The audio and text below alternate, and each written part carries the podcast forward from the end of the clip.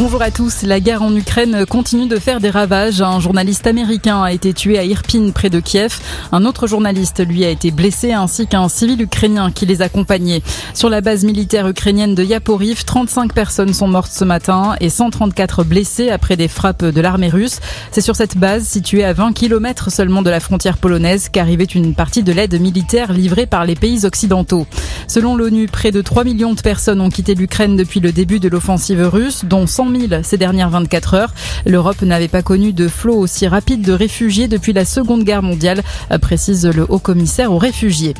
Un rebond spectaculaire des contaminations au Covid-19 en Chine. Plus de 3300 nouveaux cas quotidiens dans le pays. C'est du jamais vu depuis l'apparition de la maladie.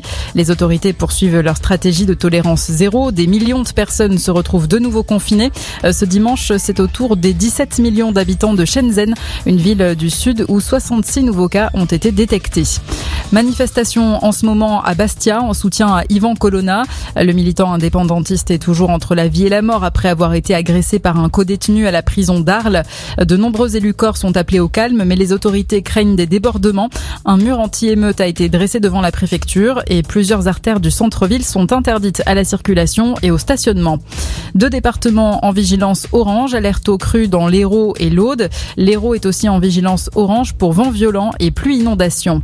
À Pékin, la fin des Jeux paralympiques d'hiver avec la cérémonie de clôture cet après-midi. Les Bleus arrivent en quatrième position avec un total de 12 médailles, dont 7 en or. La dernière médaille d'or a été décrochée ce matin par le skieur Arthur Baucher sur le slalom. Le foot est la 28e journée de Ligue 1. Le PSG recevait Bordeaux. Les Parisiens ont battu les Bordelais, dernier du championnat, 3-0.